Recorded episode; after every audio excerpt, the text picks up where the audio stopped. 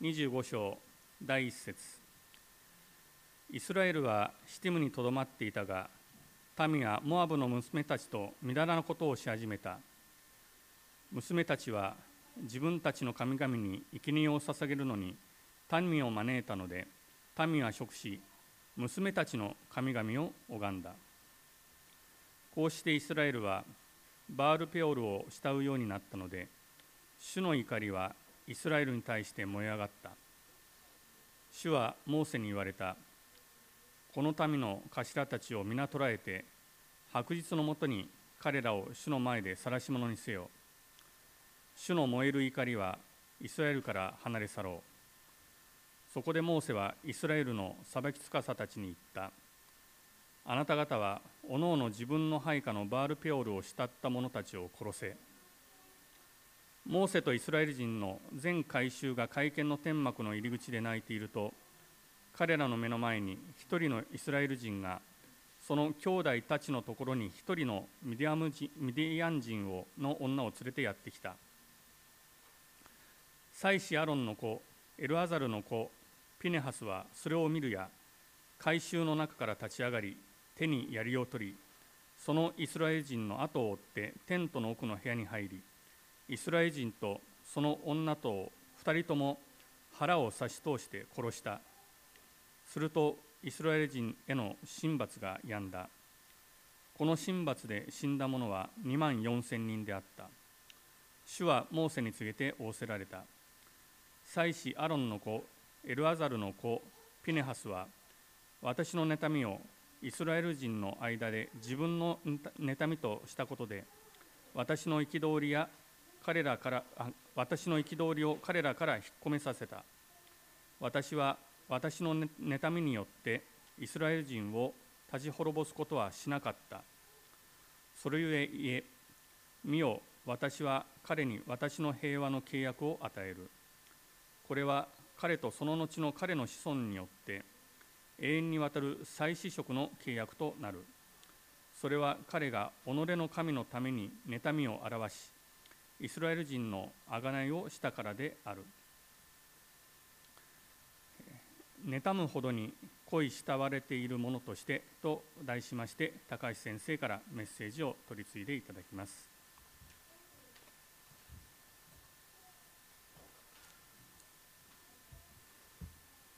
おはようございます。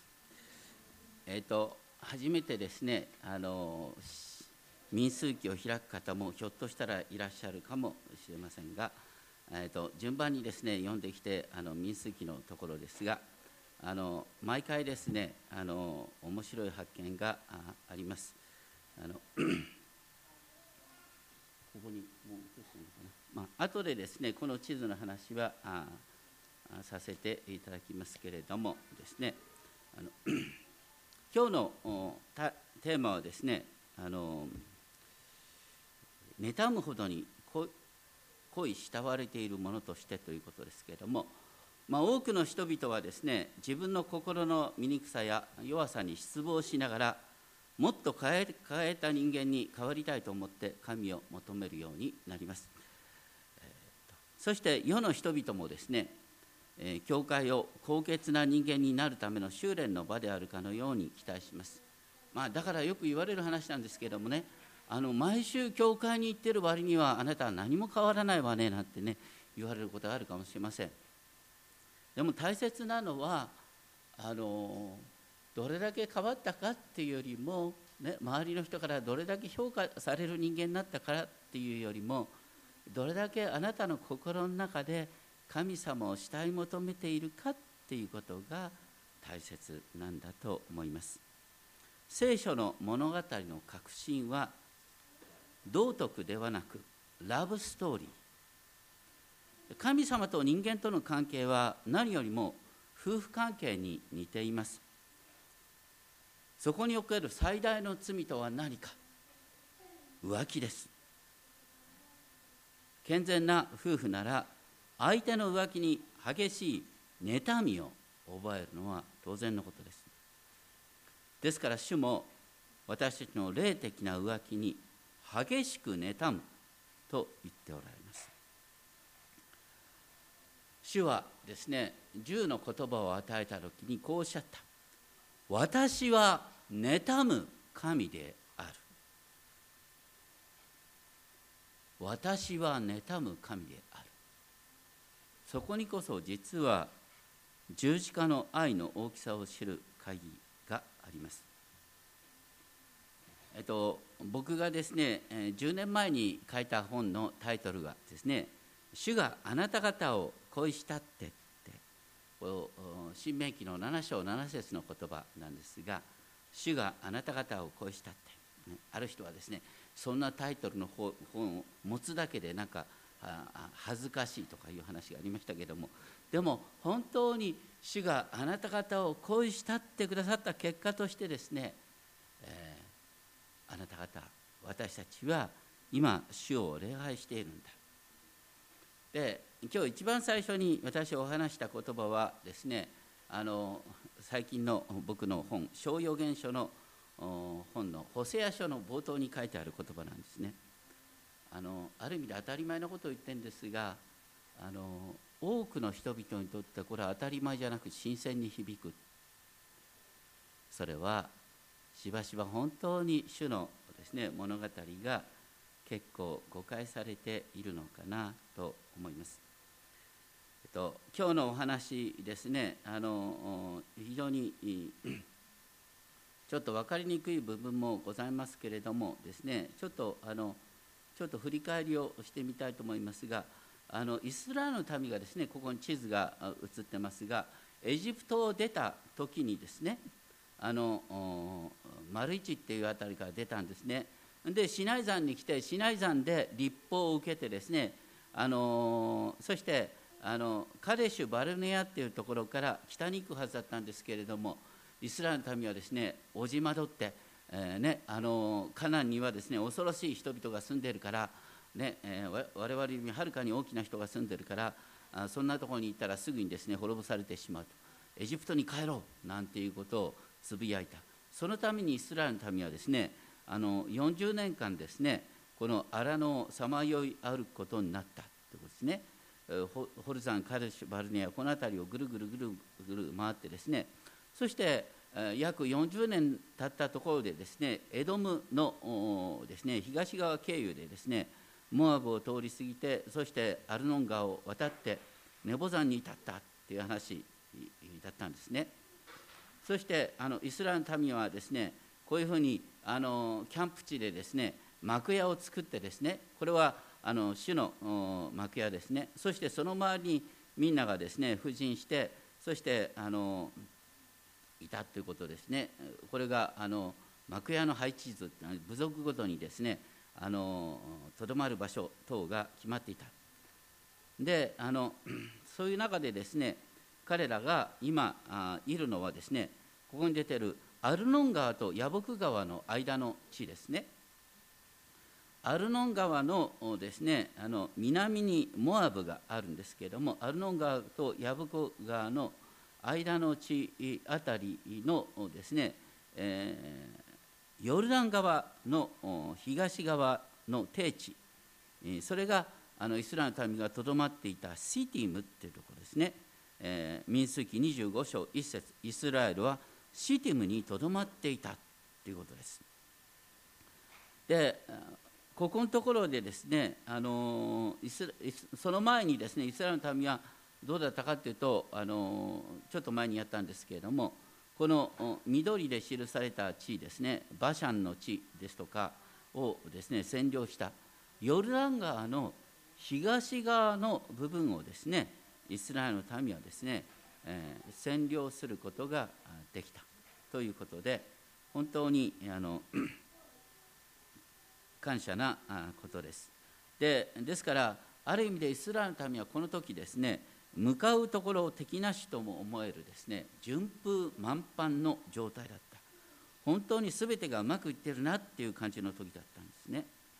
ところがそこでですねイスラエルの民はあのとんでもない誘惑にあってしまった。それが25章1節から3節ですね。あの 民はモアブの娘たちとみだらのことをし始めた。娘たちは自分たちの神々に生贄を捧げるために民を招いたので民は食し娘たちの神々を拝んだ。こうしてイスラエルは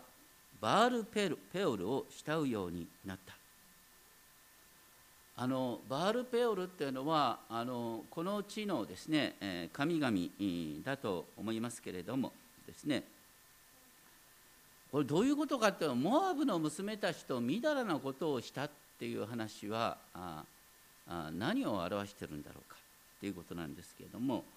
まあ、当時のですねカナンの多くの神殿はですねあのその神殿に巫女がいてですね同時に巫女が売春婦であったっていう感じなんですね。だから神々を礼拝するっていうこととそこであの女の人を買うっていうことがセットになってた、ね、まあちょっと本当にあんまりね聖書の中には子供に話したくないことが結構あるんですけど。そうするとみんなが一生懸命聞いたりなんかするんですけど。とにかくですねあの異教の神々はどうやって人を集めるかというみだらなことで集めるんですね嫌なことですがでイスラエルの民もこれに引っかかっちゃって多くのイスラエルの民がですねその娘たちに惹かれて娘たちの神々バールペオルを慕うようになったということなんです。でこのようなですねあの偶像礼拝の歩みっていうことはですねあのイスラエルの民がですねあのかつてですねあの シナイ山をですね出たばかりの時ですねあのあシナイ山に対してですねここであの10階の板を受け取ろうとした時にも起こったことです。それはあのモーセがですね山に登って40日ぐらい帰ってこない。でみんな不安になってですね、えー、目に見えるリーダーが必要だっつって金の格子を作って拝んだって話なんですが。でその時のことが「民は座っては飲み食いし立っては戯れた」って書いてある。まあそしてこの後ですね聖書の中で出てくるですねあの会員の罪の話っていうと多くの人が知ってる話ね。あのイスラエルの王としてのダビデがダビデが向かうところ敵なしの状態になった時に何をした？家来の奥さんを寝取ってしまってね、会員の罪を犯してそれからダビデ王家がめちゃくちゃになるって話になりますでしょ。それから言えることは何かっていうとですねあの多くの人がとんでもない失敗をするのはねこんな時ありえないよなっていうね本当に絶対罪を犯しっこないっていう時に罪を犯すんです。まあ、それが聖書に書いてあると。にかくですねあのイスラエルの民はですねバールペオルを慕って、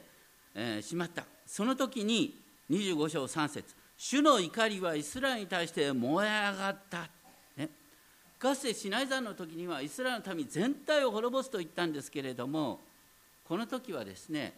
え、悪いことをした民のリーダーを晒し者にせよ晒し者にせよっていうのは殺して十字架にかけろって話だと思うんですがそういうですね、え、限定的な裁きですけれども厳しいことを神様おっしゃった。それに対してモーセはですね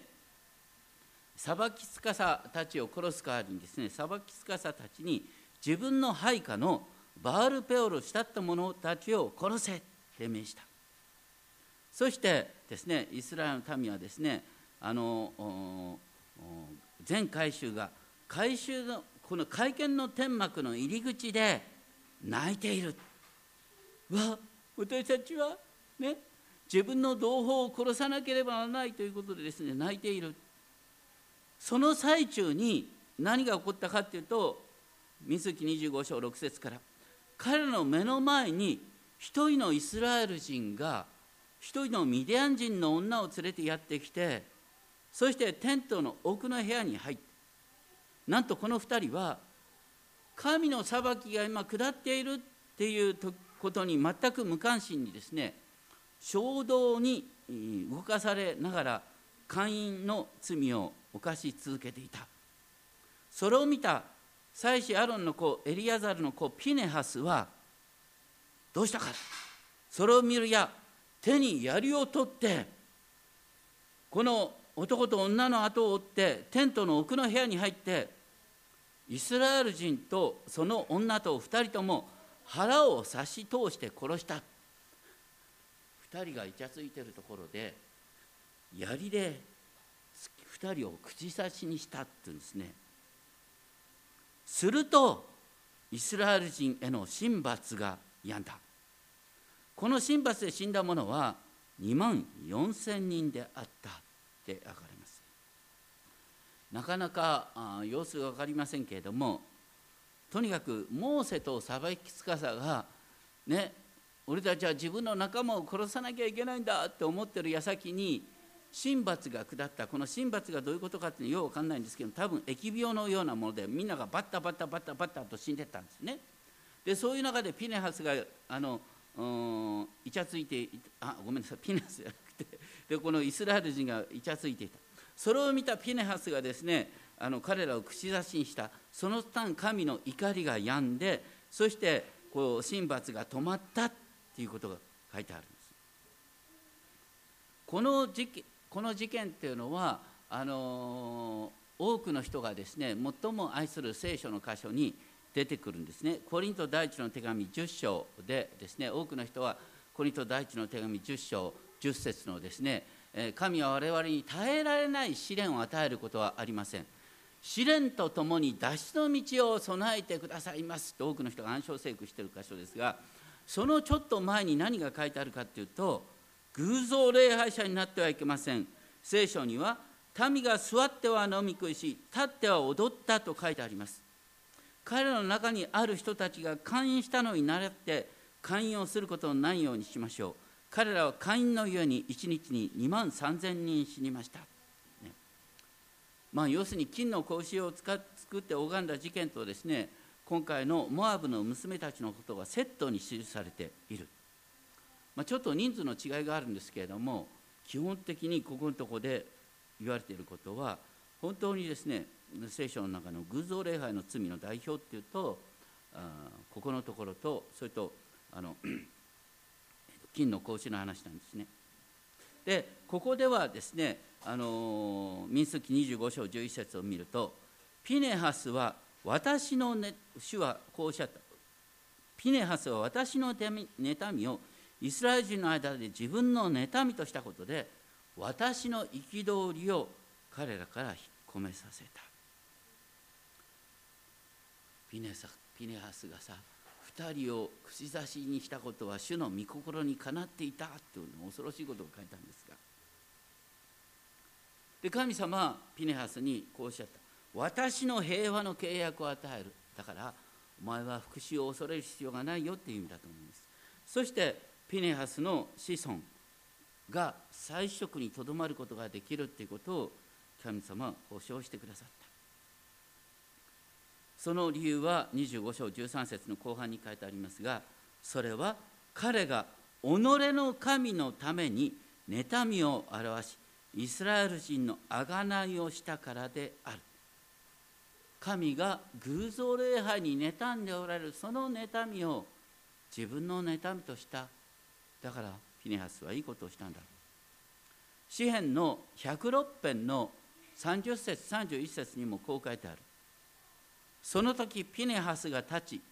仲立ちの技をしたのでその神罰は病んだ。このことはいよいよ永遠に彼の義と認められた。要するにピネハスが主の怒りを自分の怒りとして表現したことによって神の怒りがなだめられた十字架多くの人にとって本当に理解が難しい十字架。それはイエス様が私たちが受けるべき神の怒りを身代わりに引き受けてくださったってことなんです。十字架ほどおぞましい刑罰はない。そのおぞましい刑罰を引き受けてくださったことによって神の怒りがそこで止まったということ同じようにペニハスの技が神の怒りをそこで差し止めたということなんです。これはなかなかわからないことです。でも本当に心で感じで神の燃えるような愛と実は妬みっていうのはセットになってるんだっていうことを覚えたいと思います。罪に対する神の悲しみそして偶像礼拝に対する神様の妬みそしてそれを思う時に十字架によって私たちの罪があがなわれたっていうことが改めて分かるのかなと思いますがとにかく私たちは偶像礼拝と会員の誘惑を警戒何よりも警戒する必要がある。ソロモンっていうねダビデの子供とても頭脳明晰神様のこともよく分かっていた。主を恐れることは知識の始めであると言ったんですけれども多くの異教徒の奥さんをたくさんめとってしまったがゆえにその奥さんの神々を慕って国を傾けてしまったっていう例があります。そしてゼカリア書8章2節っていうところにもこういう言葉がある。主はこうおっしゃる。私はシオンを妬むほど激しく愛しひどい憤りでこれを妬む。神様の燃えるような愛。これを神様の妬みと表現する。なかなか分かりにくい概念そして新約の時代には神は私たちのうちに住まわせた御霊を妬むほどに慕っておられる。私たちのうちに神の御霊が宿っている。その御霊を神は妬むほどに慕っておられる結果的に神様は私たちを慕っておられる妬むほどにってことなんです。だから大切なのは神様は私たちを妬むほどに慕ってるんだからいつでもどこでも神様を仰ぎ見なさいってことなんです。あの一番最初に言ったようにね多くの人が誤解しちゃうのはあのこうちゃんなんで人それぞれ生まれ育ちが違うんですね。結構安定した家庭に育って安定して育っていく人もいればですね結構不安定な家庭に争いに満ちた家庭に生まれそれゆえに心がですねこう揺れ動きやすいタイプとして育つ場合があります。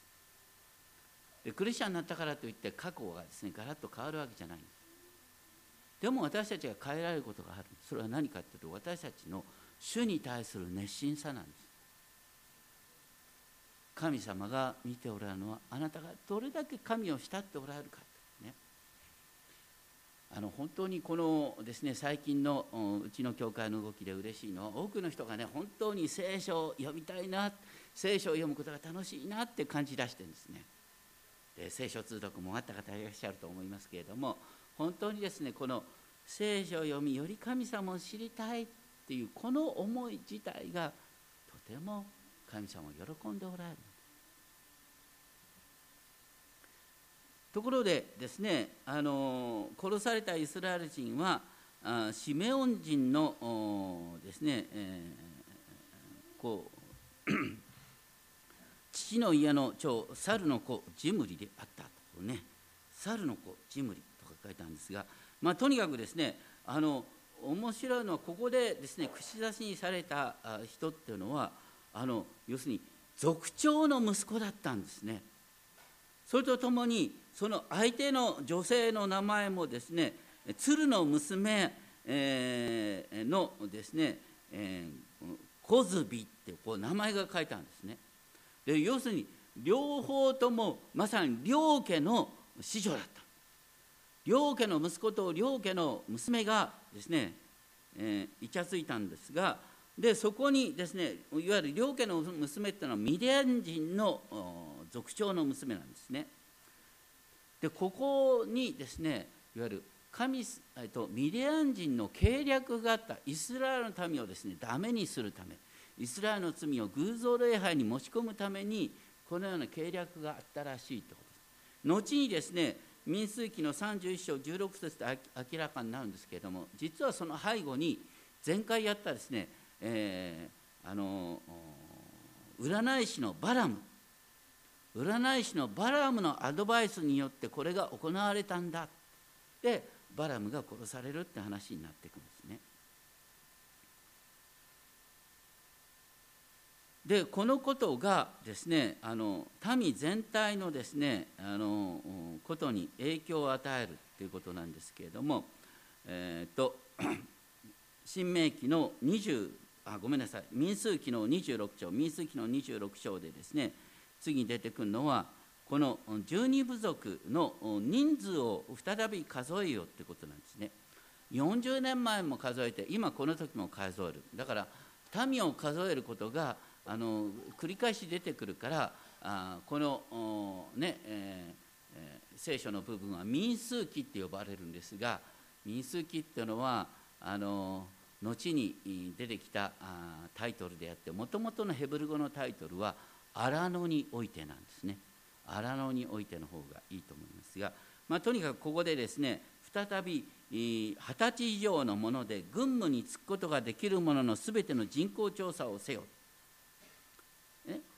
軍務に就く者の人口調査っていうのはあの、ね、やっぱりこう戦いに向かうから軍務に就くことができる人数を調べる戦いの力を考えるってことがありますけれども今回の場合はですねそれに加えてこれから約束の地に入るわけです。約束の地に入る時にそれぞれの部族の人数に応じてね部族の人数において約束の地を与える。だからそのための準備として人数を調べるっていうことがあったんです。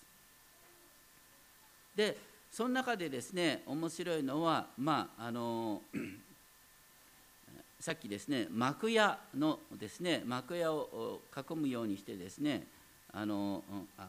幕屋を囲むようにしてですねこのように北東ですね南、西となっていくんですけれどもその囲むようにして人数が書いてある。であの一番最初に書いてあった人数とですねここに出てくる人数ですね結論だけをご覧ください。であの興味深いのはですね幕屋の南の部族はみんな人数が減ってるんですね。でこの中で減ってるのはルベンがですね減ってる。これはあのちょっと前にやったコラの事件にですね加担したモーセの権威に逆らったあ人々の仲間がルベン族にいたので減ったってなんです。次シメオン族は何で減ったか。シメオン族がですねあの5万9300人から2万2200人とですねガタベリなんです。なんでシメオン族が減ったんですか。ね今やった話ですね。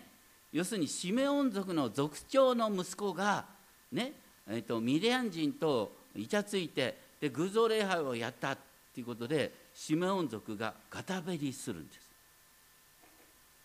でそういう中でですねあの人数で、えー、一番多いのはどこかというとユダ、ね、ユダ部族からダビデが生まれてきますね。で 幕屋の東の人数はみんな揃って増えてるんです。揃ってる増えてるのを青で描いています減ってるのを赤で描いてる で興味深いのはですね、えー、次にですね、えー、幕屋の西ですけれどもエフライムとマナセっていうのはヨセフ族から分かれたものですね。興味深いのはあのこれからちょっと後で話すマナセ。マナセがですね急増してるんですね。エフライムが減ってる。でもエフライムとマナセを合わせるとユダより多くなるっていうねことですね。まああのその他のこともですねいろいろとあるんですけども結論を言うとですねイスラエルの戦士の合計はこの40年間でほとんど減ってないんです。60万3000人が60万1730人ということでですねあの荒野でですね食べ物がない中で40年経っても戦士の数は減っていなかった本当に神様は憐れみを持って彼らを、うん、養っていてくださった。レビ人は土地を所有しないだから戦士にもならないんですけどレビ人の人数はあまり変わってないということなんですね。であのそういう中でですね一つ覚えたいのはあのこのね40年間に何が起こったかっていうとあの40年前の人と40年後の人はガラッとね入れ替わってんです。二十歳以上のものはガラッと入れ替わってるんですね。二十歳以上の人はみんな基本的に死んでるんです。それは何でかっていうと40年前にね神様に逆らって約束の地に向かっていこうとしなかったから。で彼らはバタバタっと40年間のうちに死んでった唯一ですね生き残っていた人がいる誰ですか？それはユダ族のですねリーダーであるカレブ。それとですねえエフライム族。でモーセの後継者となるヨシュア、ね、カレブとヨシアは、ね、神様に忠実に従おうとしたから生き残っていた。そして、えー、カレブの属するユダ族はあ最高の人数にとどまっていた。エフライム族がどうしてねエフライム族はこれを見るとですね2番目に少ない部族になってるんですね。どうしてエフライム族が減ってるのかはよく分かりません。でもねエフライム族の長がヨシュアです。だから弱小民族のリーダーが、ね、モーセの後継者となるっていうことにおいて民がまとまりやすかったのかななんていう推測をすることができます。まあ、とにかくですねそのような面白いことが出てくるんですけれどもその中でですねあの、えー、出てくることなんですがあのと差し当たりですねこの人数の話はですねちょっと置いといてですねあの相続地はですねくじで割り当てられます。そして、えー、父祖の部族の名に従って受け継がなければならないと書いてあって27章にはこのマナセ族の成長の理由が示唆されます。27章を見るとですねでそこでですねあのヨセフの子マナセの一族の子セロフハデの娘たちっていう言葉からヨセフ以来の系図が描かれます。で娘たちの名前がですねあの一人一人出てくるってことは珍しいことですね。5人の娘たちの名前が全部出てくるんですね。でこれはね面白いのはあのヨセフから数えるとこの娘たちは7代目に相当するんです。だから7代目に娘たちの名前が出てくるように系図を書いてるってことにとても意味があるんです。でもう一つはですね26章の28節から34節のところではですねあのヨセフ族の中でマナセとエフライムが描かれるんですが一番最初はエフライムが最高に最初に知らされていたのに26章ではマナセの方が最初に書いてあってマナセ族がイスラエル部族12部族の中で7番目に記されている。だからこの特徴は26章27章の特徴はマナセ。マナセ族がテーマになっている。マナセ族がテーマとして出てくるってのは珍しい話ですでどうしてマナセ族がテーマになったかっていうと5人の娘たちがすごかったから。5人の娘たちはどういうふうに立派だったかというとですね27章4節。私の父には男の子がなかった。だからといってですねなぜ私たちの父の名がその士族の間から削られるのでしょうか。私たちにも所有地を与えてくださいと訴えました。あの、ね、当時の社会は男系社会ですね。男系社会だからあの 男がいないと相続を相続地を受けることができない。でもこのセロフハデの5人の娘たちはねたまたまねこうゼロフ派で私たちのお父さんはね女の子を作ることができなかったからといってどうして私たちのうちがお家断絶となっていいんですか？それはおかしいじゃないですか。っていうふうに訴えた。それに対して主はあモーセはですねこの訴えを何か理があると思ってですね、えー、でも分からないから主に聞いてみようということで主の前にこの訴えを出した。27章5節。そして主の答えが返ってきた。27章7節。感動的。主は即座にこうおっしゃった。ゼロフ派での娘たちの言い分は正しい。これは当時のですね男だけが系図に乗るような社会の中では画期的なことなんです。でも何事も前例のないことをすると別の問題が生まれます。それは何かっていうとですね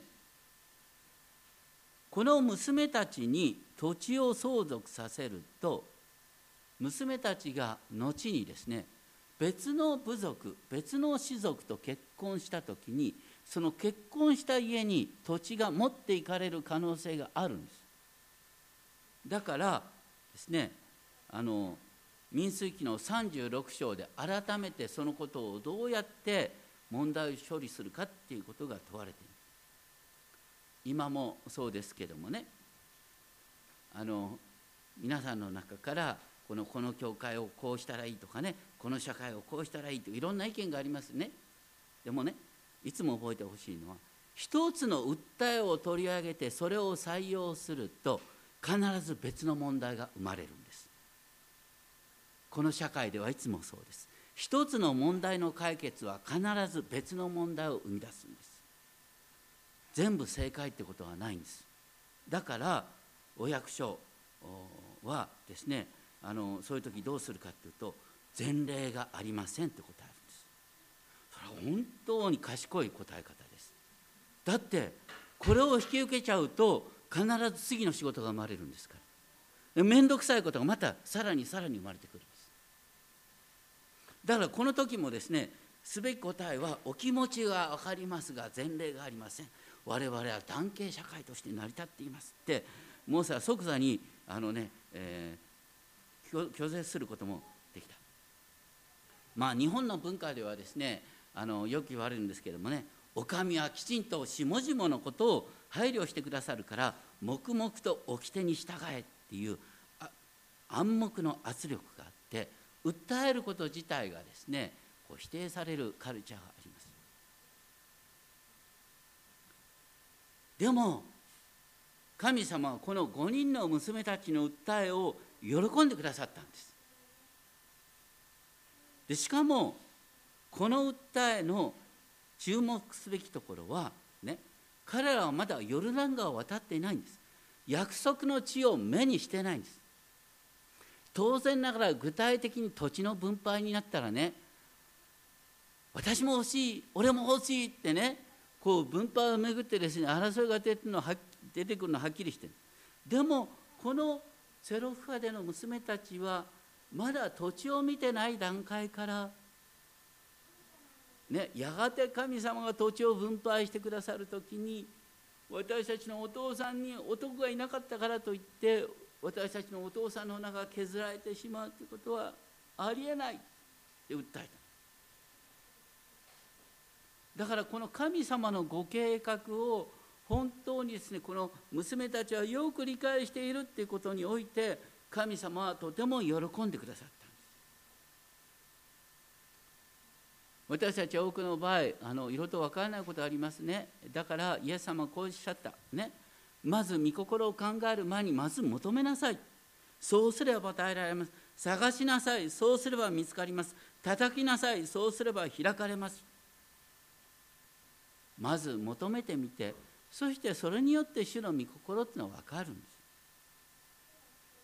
で信仰の確信とは何かっていうとね新明記30章20節に書いてある言葉なんですけれども何よりも主を愛すること。を主の御声を聞くことそして主にすがることなんです。信仰とは主にすがることです。ですがるっていう言葉は聖書の中ではね男は父母を離れ妻に結び合うっていうねすがるっていうことと結び合うっていう言葉はヘブル語で同じ言葉なんです。だから主にすがるってことは主に結びつくことなんです。だからあの信仰と実はあの夫婦関係っていうのは結構ねパラレルなんですよね。お互いに言いたいことが言い合えるっていう関係と神様に本当に正直に自分の気持ちを訴えられるっていう関係は実は私との中では並行して進むんです。主はこの時にですねゼロフアでの娘たちの訴えに対してですね即座にこうおっしゃった。あなたは必ずです。モーセにおっしゃった。その父の兄弟たちの間で相続の所有地を与えなければならない。彼女たちにその父の相続地を渡せ。神様は何でこの娘たちを喜んでくださったかっていうとねさっき言ったようにシメオン族がモアブの娘たちとの凶楽にふけっている間に彼女たちはまだ見ていない約束の地の分配に思いを馳せていた。まさに信仰は望んでいる事柄を保証し目に見えないものを確信させるもの目に見えないものを信じる。そしてこの彼女たちのその訴えによってイスラエルの民全体が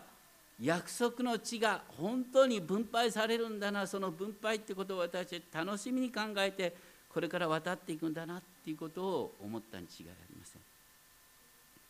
私たちは何を望みながら生きてるんですか？私たちの希望それはですね固い基礎の上に建てられた都新しいエルサレム。新しい天と新しい地を私たちは待ち焦がれています。そしてこのセロファでの5人の娘たちが約束の地を前にしてその、ね、相続に思いを巡らしてたと同じように私たちも新しい天と新しい地を受け継ぐんだよ、ね、そこにおいて素晴らしい祝福された生活が待っているんだよっていうことを思い浮かべながら生きるだけどそこのとこで多くの人が誤解していることがあるんですね聖書に書いてあることは一番最初に何て言うか初めに神が天と地を創造したでしょ聖書のゴールは何ですか？見よ誠に私は新しい天と新しい地を創造する。ね。この現在の天と地と新しい天と新しい地は連続の中にある。ちょうどね、えーと、種があみんなあの麦が実ってですね麦が地に落ちて死ぬ。そして死んだとそれから実がなると。同じようにですねこの麦の遺伝子の連続性があるでしょ？それと同じようにこの世界もねやがて作り変えられるんだけどもこの世界を種として新しい天と新しい地が来る。でその時に神様は何を見ておられるかっていうとこの土地の分配と同じなんです。土地の分配というのは何かっていうと土地は神様のものなんですでも神様はその土地にね一人一人を使わすことによってそこにおいて働きなさいって使命を与えてるんです。同じことです。私たちはこの地で使命を持って生かされてるんです。私たちみんな何らかの使命が与えられていますこれだから土地の分配を与えられるってことと使命を与えられるってことはセットなんですでゼロフェダの娘たちが土地の分配ということを本当に大切に考えてたと同じように私たちは自分に神様から与えられる使命ってことを本当に大切に考える。ね、でこの地でどれだけきちんと管理できたかっていうことが来たるべき世界につながっていくってことなんです。神様は私たちのこのこの地でのですねどれだけ神様から与えられた責任を果たしていたかっていうことを見てくださるってことなんです。でもそれぞれ能力の違いがあります。それぞれの、ね、使命の違いがありますから横並びの比較はできません。でもとにかくですねこのセロフ派での娘たちがまだ見ない相続地に思いを馳せたっていうことを本当に神様は喜んでくださってですねあの先ほどですね見たようにですねあの とにかくですねここで見るようにシメオン族がですねガタベリしている一方でですねあのマナセ族が3万2200人から5万2700人と増えるっていうですねそれはこの5人の娘たちのおかげなんです。この信仰がマナセ全体に影響を与えている私たちの小さな行為は私たちの周りに影響を与える一部の罪がシメオン族をガタベリさせたと同じように5人の娘たちの信仰がマナセ族を成長させていくんです、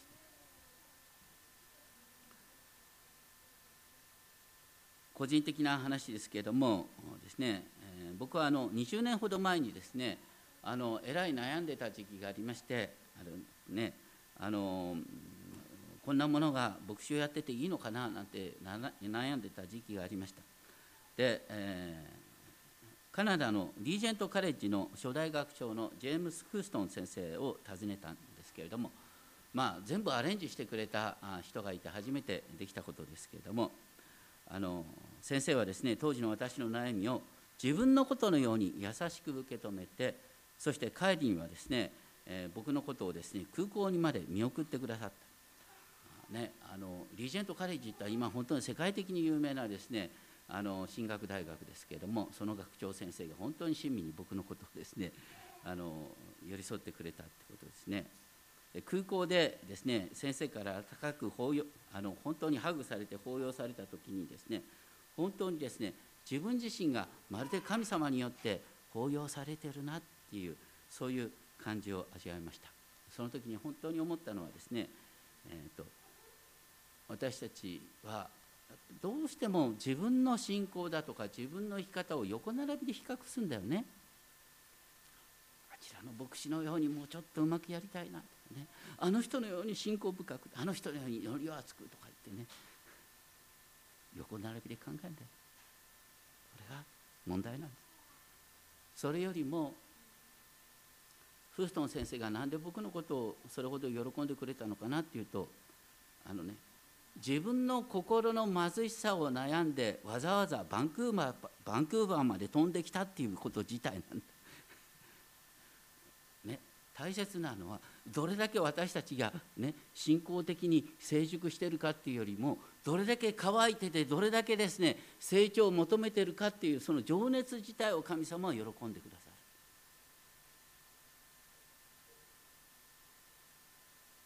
私は大丈夫だっていう人ほど危ない人はいません。ね、横並びで自分を卑下するのはとんでもないことですけどもでもねやっぱり私たちは神様の目から見たら本当に足りないもんなんで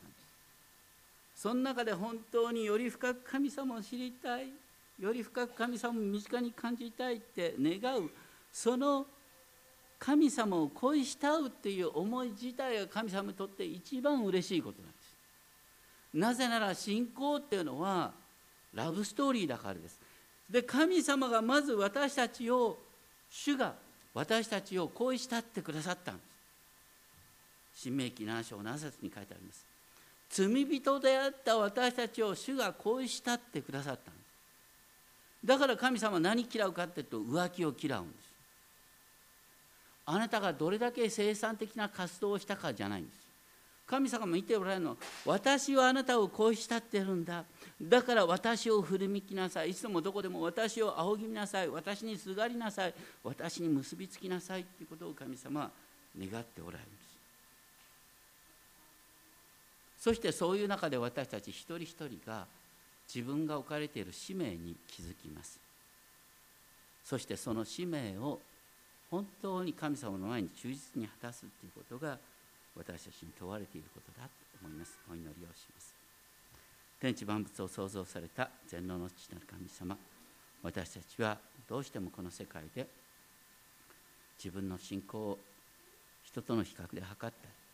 そして自分の成長度合いを自分の基準で測ったりします。でも本当に何よりもあなたが求めておられることはあなたが私たちを恋したってくださったことに応答して私たち自身があなたを恋したうことです。主が私たちを恋したってくださった。それゆえ私たちがあなたを恋した。それこそが信仰の始めであり終わりです。どうかいつでもどこでもそのことを第一に考えるもとをさせてください。尊き主イエス・キリストの皆によってお願いします。